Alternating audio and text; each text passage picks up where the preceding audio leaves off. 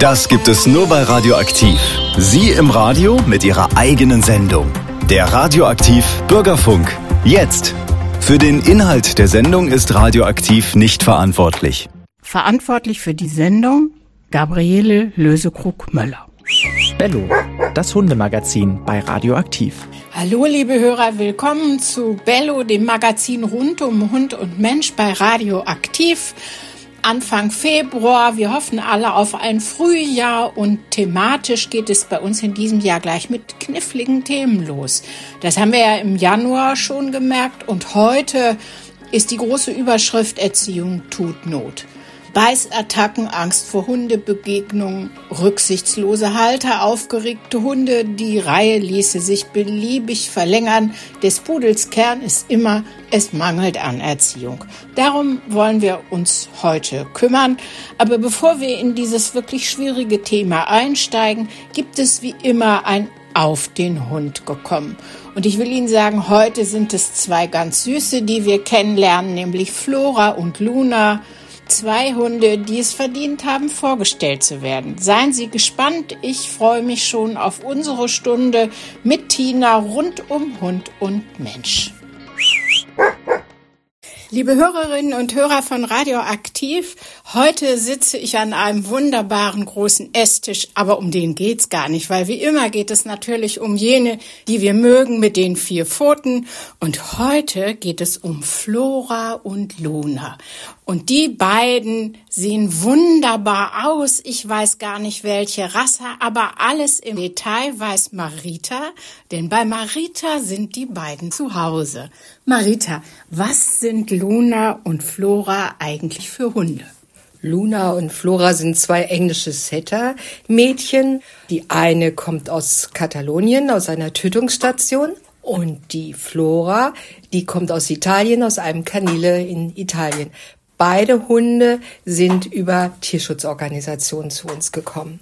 Sag mal, wie alt sind die denn? Ja, die äh, Luna ist eigentlich schon eine alte Dame. Sie ist 13 Jahre alt, wird in diesem Jahr sogar schon 14 und 13 Jahre ist sie bei uns. Sie war also relativ jung. Damals kam sie mit ihrer Schwester zu uns, mit der schönen Bella, von der wir uns leider vor zwei Jahren trennen mussten. Dann haben wir überlegt, Luna alleine, das wollten wir nicht. Also haben wir gesucht und fanden über eine sehr gute Tierschutzorganisation äh, die liebe kleine Flora, auch eine Setterhündin, die sieben Jahre alt ist, wie ich schon gesagt habe. Die beiden Liebe auf den ersten Blick würde ich immer wieder machen. Zwei Hunde, doppelte Freude, doppeltes Glück. Ja, den Eindruck habe ich auch. Und äh, wenn man beide sieht, könnte man meinen, es sind Schwestern oder Mutter und Tochter. So ähnlich sind sie sich. Und wenn es jetzt so ein bisschen knackt im Hintergrund, es ist nicht das Gebälk, sondern eine von den beiden knabbert gerade mächtig. Das heißt, auch vielleicht mit sieben auf alle Fälle, sogar mit 13 ist Knabbern noch eine Freude. Liebe Marita, du hast gesagt, ihr habt beide Hunde aus äh, dem Tierschutz, eine aus einer Tötungsstation. Das ist ja schon eine ganz harte Geschichte.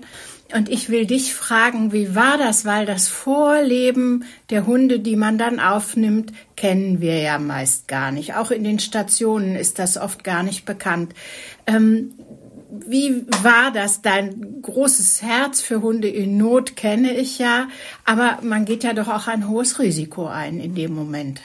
Ja, das muss ich schon bejahen. Aber bei Luna war es so, sie war drei, vier Monate alt, kam ja mit der Schwester. Eigentlich waren es vier Geschwister und die Mama, die in dieser Tötungsstation in Katalonien waren. Dort haben deutsche Tierretter sie gerettet. Sie kam nach Deutschland und wir sind nach Bayern gefahren, um eine Hündin zu holen, die wir nur aus dem Internet kannten.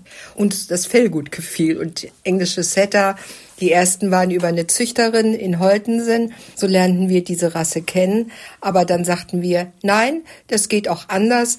Ja, so, so kamen die also zu uns und wir fuhren also aus Bayern nicht nur mit einem Hund zurück, sondern Luna hatte sich in den Waldemar, meinen Mann, äh, verguckt und ging von seinem Schoß nicht runter. Also kamen wir hier in Hameln mit zwei Hunden an. Ja, ähm, das war eigentlich problemlos, bis auf die Tatsache, dass Luna sich unter jeden Zaun unten durchgrub. Waldemar musste also die Zäune verstärken Und wir haben einige äh, sehr spannende, manchmal auch sehr aufregende Momente erlebt. Bei der Flora, die war nun schon fünf, als wir sie kriegten. Ähm, sie, diese Hunderasse wird in den südlichen Ländern, Griechenland, Spanien, Italien sehr gern als Jagdhund eingesetzt. Und wenn sie nicht mehr schnell genug sind, werden sie oft entsorgt wie Müll. Bei der Flora war es aber so, ihr Herrchen verlor seine Jagdlizenz und er sagte sich, was soll ich jetzt mit so einem Hund da? Schenkte diesen Hund einem Kumpel, der ihn nur auf dem Balkon hielt. Und das hatte aber ein gutes Ende, weil sie kam in dieses Kanile, in dieses Tierheim in der Nähe von Rom. Und dort fand ich sie erstmal nur auf dem Foto. Und dann kam sie hier nach Deutschland und es war Liebe auf den ersten Blick. Ich habe immer gesagt, wir bekamen sie im Juli, also in diesem Juli werden es drei Jahre. Das war unser Weihnachtsgeschenk im Sommer. Ja, das hört sich an. Das sind zwei wunderbare Geschichten. Vielen Dank dafür. Wenn ich jetzt so den Blick lenke auf den Alltag, den ihr mit Hunden habt. Also, Zwei Hunde, das heißt ja doch auch, dass man so den Tages- und Wochenablauf ein bisschen danach ausrichten muss, dass sie auch genug Zeit und Aufmerksamkeit bekommen. Und wenn ich sie so sehe, ich vermute mal, die sind auch gerne draußen und die laufen auch gerne. Das ist dann ja schon für Herrchen und Frauchen ein wichtiger Punkt auf dem Stundenplan, oder? Ja, du musst dir den Tag gut einteilen. Und ähm, manchmal ist das auch etwas schwierig, vor allen Dingen, wenn du verreisen willst und eine Ferienwohnung oder ein Haus suchst und sagst, ein Hund, dann kommt oft die Frage, und wie lang ist das Fell? und ähm, mit einem Hund ja, aber zwei Hunde möchten wir nicht. Wir haben gerade im Moment das Problem, wo wir verreisen wollen im Mai, aber eine Lösung gefunden haben.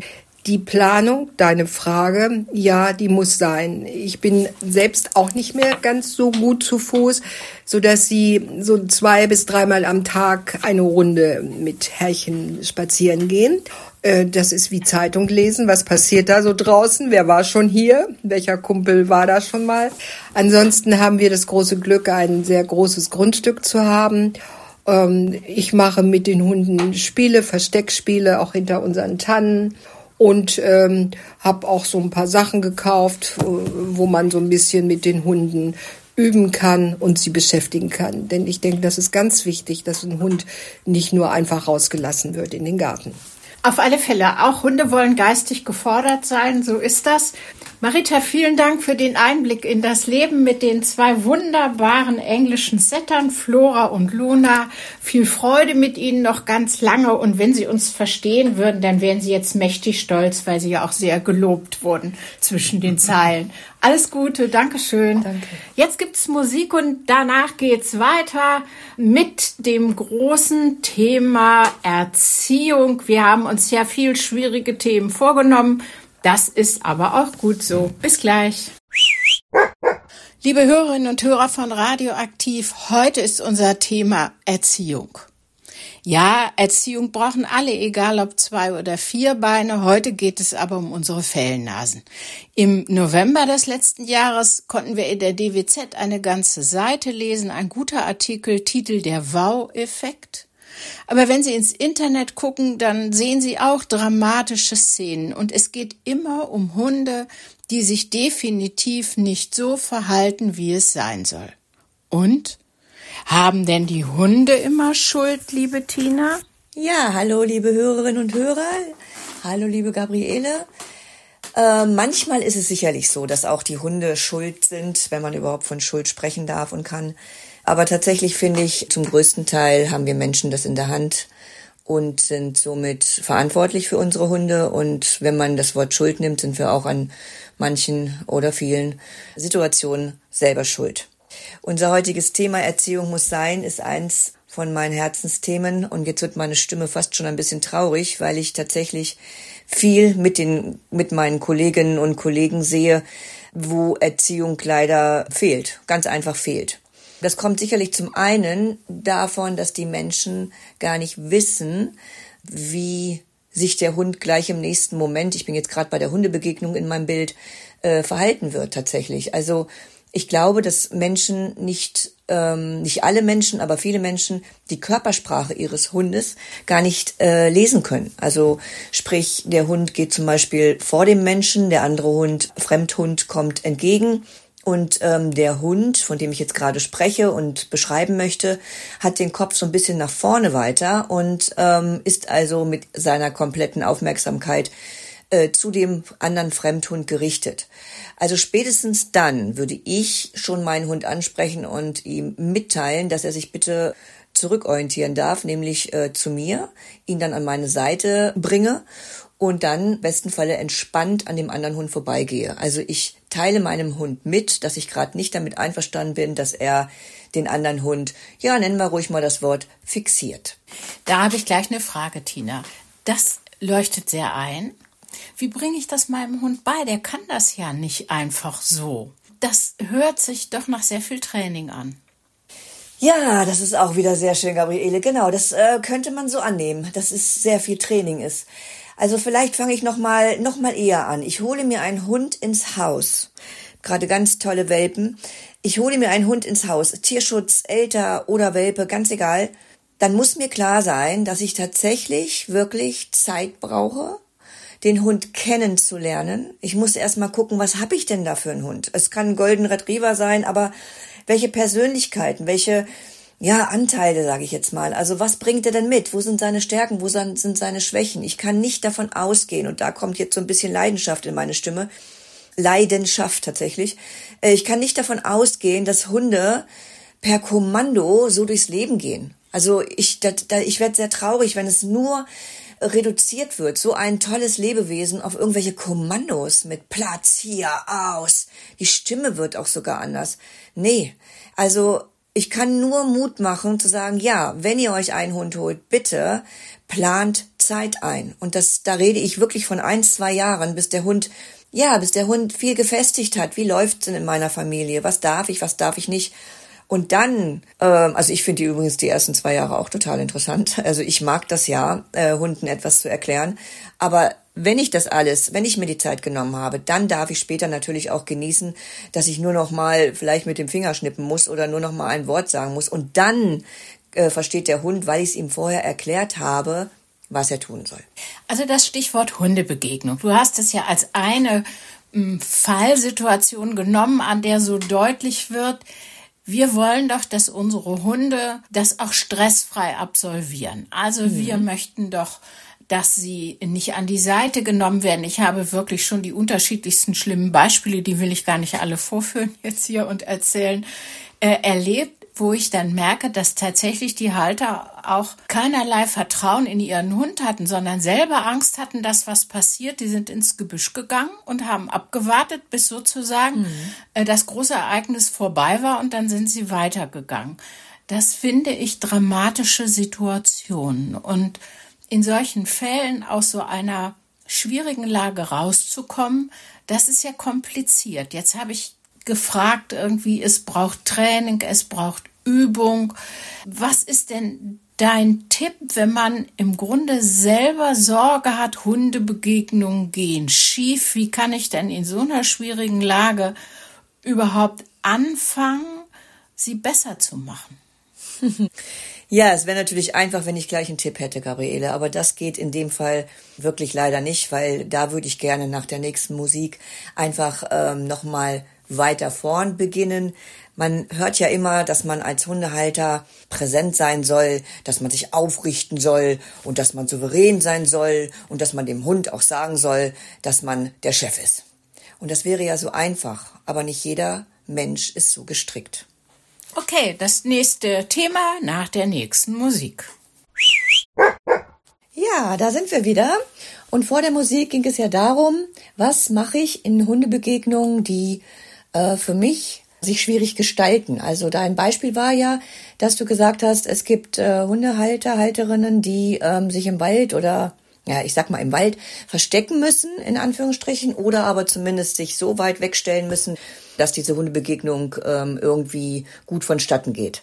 Und daraufhin habe ich dann gesagt, ja, es wird immer ganz viel gesagt, es liegt am Menschen, der muss souverän sein, der muss stark sein, der muss den Chef, also wenn möglich, ähm, nicht herauskehren, aber er muss zumindest ähm, sehr präsent sein. Und das stimmt auch. Nur, es gibt ja auch Menschen, die von Natur aus gar nicht so sind. Und die dürfen natürlich Gott sei Dank auch Hunde haben. Da ist meine Empfehlung, dass man erstmal schaut, also tatsächlich schaut, wie läuft es denn eigentlich zu Hause? Wie ist es denn zu Hause? Was hat der Hund für Freiheiten? Was hat der Hund für Entscheidungsfreiheiten auch?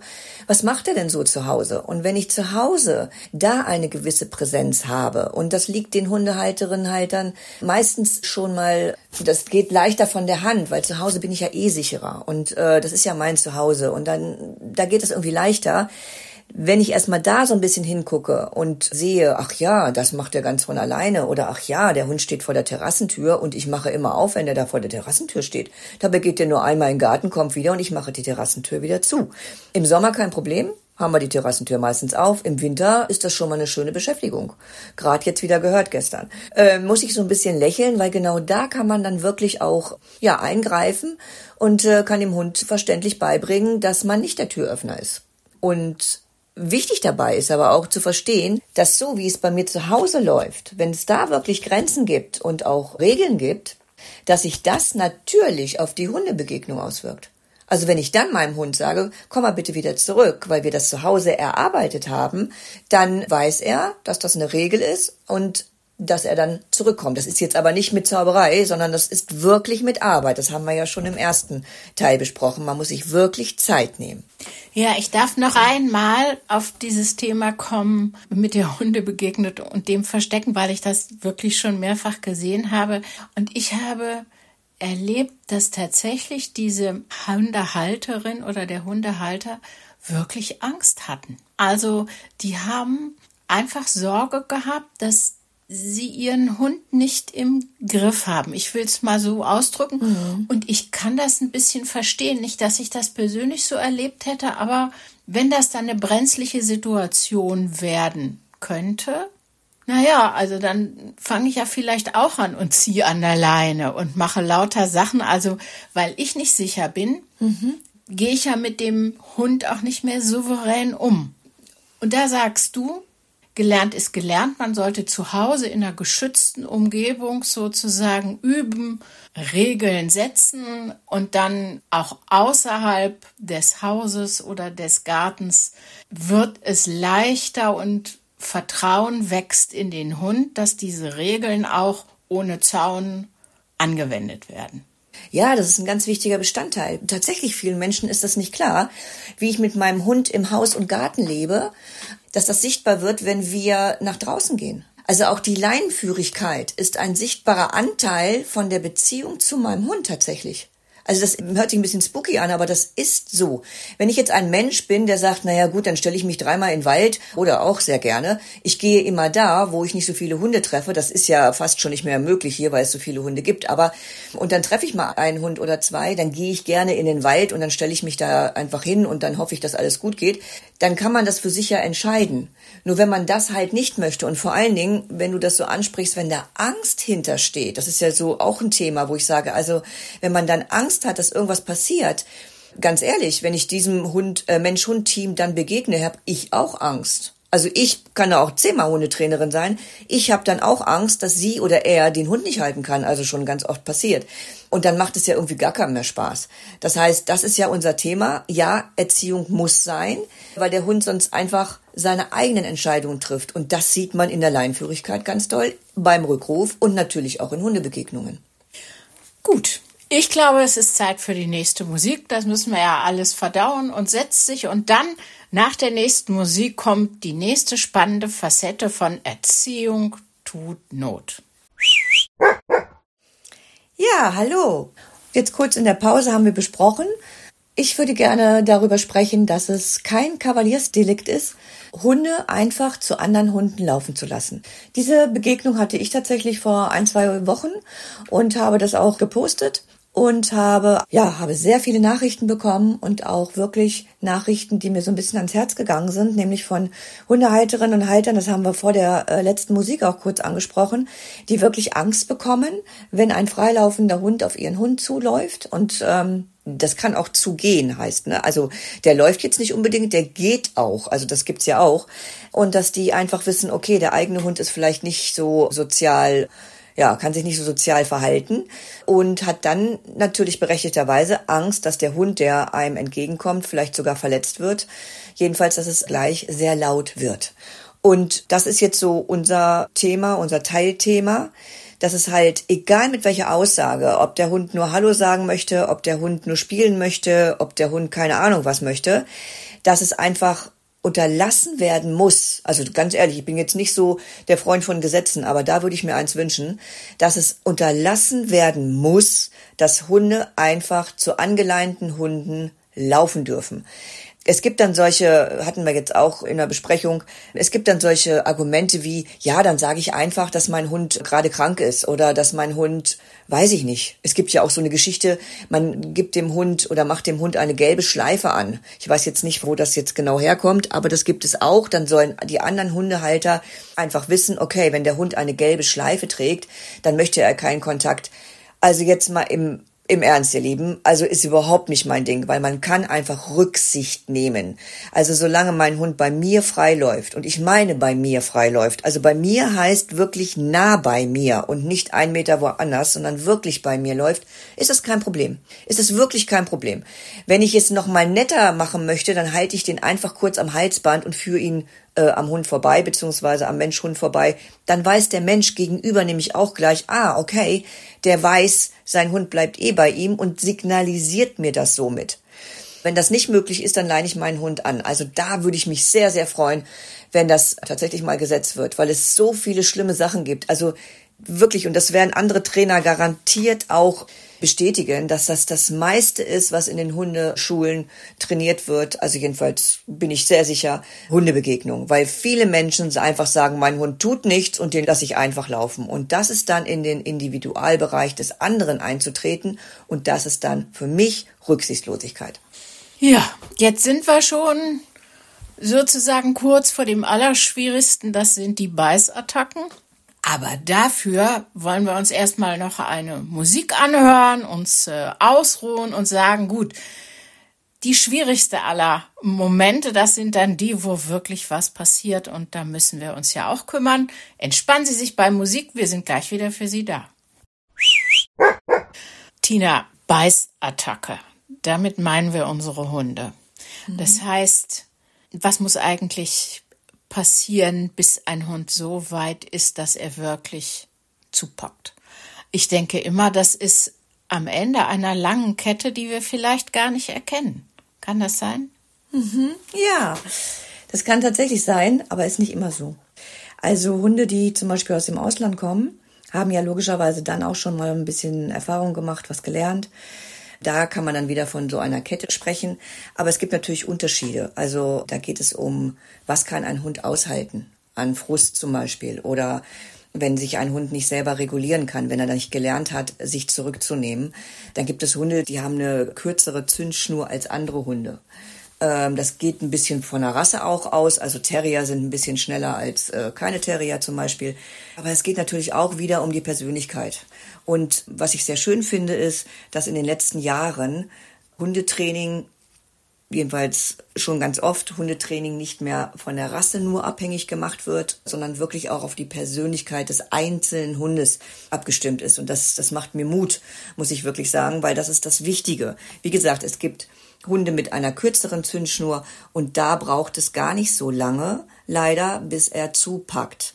Aber so im Großen und Ganzen, Gabriele, kann ich dir Gott sei Dank nur recht geben, es baut sich auf. Also dieser Zeitungsartikel hat ja angefangen mit einem Mädchen aus äh, Bremen, sechs Jahre alt, das von einem Hund, ich möchte die Rasse jetzt gar nicht groß erwähnen, das hätten auch, hätte auch eine andere, andere Rasse sein können, in den Kopf gebissen wurde. Da ist es auch ganz wichtig zu wissen, okay, was für ein Hund habe ich denn an der Leine? Wie ist da die Beißkraft? Ist der vielleicht wirklich so ein bisschen mit Wach- und Schutzinstinkten ausgestattet? Dann muss ich da schon mal anders mit dem Hund arbeiten oder in die Beziehung gehen, als mit einem Hund, der zum Beispiel äh, das Hüten in sich trägt. Das ist ja schon mal ein ganz großer Unterschied. Und wenn wir von so einer Beißattacke sprechen, dann möchte ich behaupten, aber ich sage hier nochmal, das ist mir auch wichtig, ich kenne natürlich nicht das Kind und ich kenne natürlich auch nicht den Hund, aber ich bin sehr, sehr, sehr, sehr davon überzeugt, dass da eine Kette sich aufgebaut hat, dass das nicht das erste Mal war. Warum ich da auch so sicher bin, ist, weil, so wie ich es aus dem Artikel lese, hat der Hund schon genau gewusst, wo er reinbeißen muss. Also hört sich jetzt ganz brutal an, aber der hat also mit meiner Erfahrung und Einschätzung hat er schon ein paar Mal vorher Versuche gestartet. Das kann in der Hand sein, das kann erst im Arm sein, dann geht es meistens hoch zur Schulter, also bis, gut, das Kind ist sechs Jahre alt, ist natürlich auch noch logischerweise ein kleiner Mensch. Da ist der Kopf natürlich in der Schnauzenhöhe und so weiter. Das muss man natürlich auch nochmal bedenken. Aber die Art der Schwere der Verletzung ist auch nochmal eine ganz, ganz wichtige Aussage, wie viel Bilder vorher hat der Hund denn schon mit Erfolg, das muss ich einfach mal so sagen, ableisten können. Ja, jetzt haben wir diesen ganz besonders schweren Fall. Wir haben aber immer wieder auch Geschichten, wo Hundehalter selber gebissen werden. Also wo ich immer wirklich ganz stutzig werde, weil ich lass mir ja eine Menge gefallen von meinem Hund. Aber dass der mich beißt, kommt wohl nicht in die Tüte. Also da staune ich sehr, weil ich denke, da gilt einfach Null Toleranz. Ich möchte nicht von meinem Hund gebissen werden. Und das ist auch eine Frage der Erziehung, denke ich sofort einzugreifen, wenn man auch nur die Idee hat, das könnte jetzt passieren. Oder wie siehst du das? Ja, auch da möchte ich dir uneingeschränkt recht geben, aber leider ist die Realität wieder eine andere. Weil wenn du einen Hund hast, der beißt ja, nehmen wir mal einen Welpen, der beißt ja jetzt irgendwie nicht mit sechs Wochen oder na sechs Wochen noch nicht, aber mit acht oder zehn oder zwölf Wochen. Der beißt im besten Falle auch nicht mit ein paar Monaten, sondern es fängt so langsam an. Er fängt an zu knurren, wenn du ihm was wegnehmen willst. Er fängt an zu knurren, wenn irgendwas ist. Und wenn man da, und da hast du ja auch gerade ganz, ganz klar gesagt, also nee, also von meinem eigenen Hund lasse ich mich doch nicht beißen. Also das ist etwas, das ist eine Regel und eine Grenze, die wird nicht überschritten. Nur wenn du einen Hund hast, der so ein bisschen in die Richtung geht, weil er sagt, also du gehst nicht an meinen Futternapf und du gehst, du fasst mich da nicht an und da nicht an, dann hast du zwei Möglichkeiten. Entweder du gehst wirklich nicht an seinen Futternapf und du fasst ihn da nicht an oder da nicht an. Dann könnte es sein, dass er äh, auch nie beißt, also auch nie knurrt, weil er kriegt ja seinen Willen sozusagen. Wenn du aber sagst, du pass mal auf, mein Schatz, ich möchte gerne dich da und da anbeißen und der Futternapf, der ist sowieso immer wieder freizugeben, wenn ich in deiner Nähe bin oder ich es möchte, dann kannst du in einen Konflikt kommen. Und dann kann es auch passieren, dass dein man darf ja die Emotionen Liebe nicht vergessen und Zuneigung nicht vergessen, dass dein liebgewonnener Hund dich anknurrt. Und das ist für viele Menschen schon, schon schlimm, tatsächlich. Und dieses Schlimm, da äh, liegt ja das Gefühl von, ich glaube, so ein bisschen Hilflosigkeit oder sogar Ohnmacht, je nachdem, hinter, weil der Mensch denkt sofort, er hat was falsch gemacht. Also das ist das, was ich immer wieder in den Stunden erlebe. Ja, aber dann hab ich, dann bin ich zu nahe gekommen oder dann habe ich das und das ist ja auch und das würde ich an seiner Stelle auch. Nö. Wenn ich wirklich möchte, dass mein Hund nicht beißt, mich nicht beißt, Entschuldigung, dann ist es natürlich wichtig, ich nehme den Konflikt, so jung er ist, so kurz er bei mir ist und sage so, jetzt äh, tauschen wir mal. Also gibt es ja mehrere Möglichkeiten, das ihm beizubringen. Also Du hast vollkommen recht, ein Hund beißt bitte nicht, weder mich noch andere Menschen, aber es ist leider nicht so einfach, weil das mit uns Menschen, wenn es vor allen Dingen der eigene Hund auch ist, etwas macht. Ja, das glaube ich. Ich sage aber so selbstbewusst an dieser Stelle, das kommt gar nicht in die Tüte, weil wir reden ja über Erziehung. Und bei allen, die mal Kinder erzogen haben, wissen sie auch, es gibt rote Linien. Ja. Und die bleiben nur so lange wirklich auch ernsthaft, wie ich dafür sorge, dass sie nicht überschritten werden. Da kann ich mir immer noch überlegen, wie ich mich verhalte, wenn das mal passiert, bei denen auf zwei Beinen. Aber trotzdem, die sind ja nicht irgendwie mal schick, wenn die Sonne scheint, sondern die gelten immer. Und ich möchte vor meinem Hund auch keine Angst haben. Es ist für mhm. mich ein mhm. ganz starkes Motiv zu sagen, ich möchte ihn schon erziehen. Ich weiß, mir gelingt das überhaupt nicht gut in vielen Fällen, aber an der Stelle mhm. denke ich, ist das keine Frage irgendwie, ob man dazu Lust hat oder nicht, sondern da erwarte ich einfach von allen, die Hunde haben, dass ihnen auch klar ist, wenn sie das zulassen. Einmal, zweimal, dreimal bei sich dann kann dieser Hund nur gelernt haben, ach, das macht ja nichts. Ich kann mhm. ja andere auch mal kneifen. Mhm. Mal gucken, was passiert. Äh, zu Hause macht das ja nichts. Also deshalb sage ich, wenn Sie junge Hunde haben, stellen Sie sich dieser Situation und bleiben Sie konsequent. Das ist jetzt äh, eine Empfehlung, Tina, die eigentlich ja jetzt dir zugestanden hätte, aber ich merke, wie mich das berührt, weil ich finde, da fängt's an, wenn man falsch abbiegt. Ja, absolut. Also ich kann alles nur 100 Prozent bestätigen. Das ist ganz, ganz wichtig.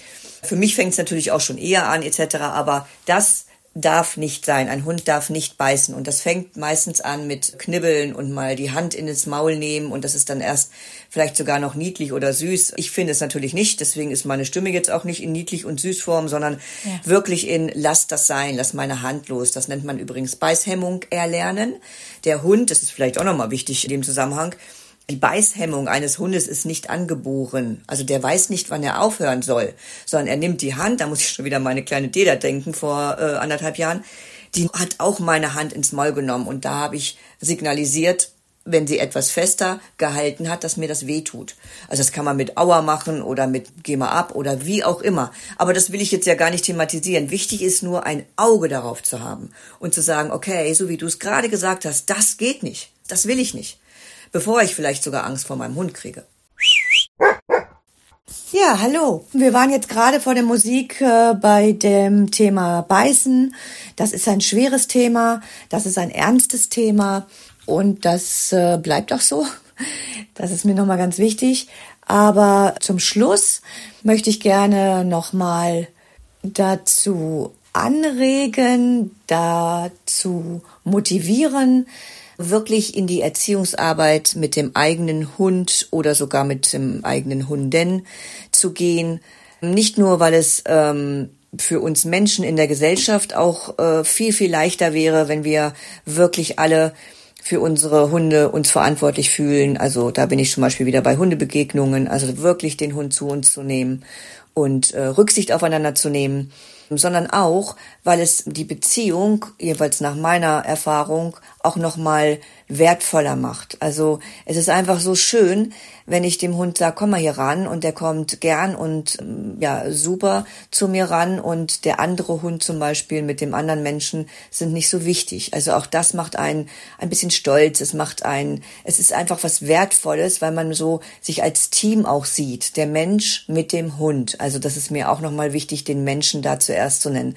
Weil wir Menschen müssen es unseren Hunden einfach vorleben, was wir möchten und dann auch bitte hundegerecht erklären. Das war Bello, das Magazin rund um Hund und Mensch. Heute mit der Frage, muss Erziehung sein? Und die Antwort von Tina ist ein klares Ja. Das ist sie von mir auch. Also, es gibt viel zu tun, damit das alles gut geht. Wir drücken Ihnen die Daumen und wir ermutigen Sie, seien Sie konsequent, seien Sie ausdauernd und genießen Sie jeden Erfolg dabei. Das wünschen wir Ihnen sehr. Wir hören uns wieder am 3. März. Da sind wir live mit Pablo im Sender und es geht um ein Thema, das wirklich Leid und Freud verbindet, nämlich Abschied und Neubeginn. Alle, die Bellos zu Hause haben, wissen, das sind schwierige Kapitel, aber sie können auch schöne Kapitel werden. In mhm. diesem Sinn, alles Gute für Sie. Tschüss. Tschüss.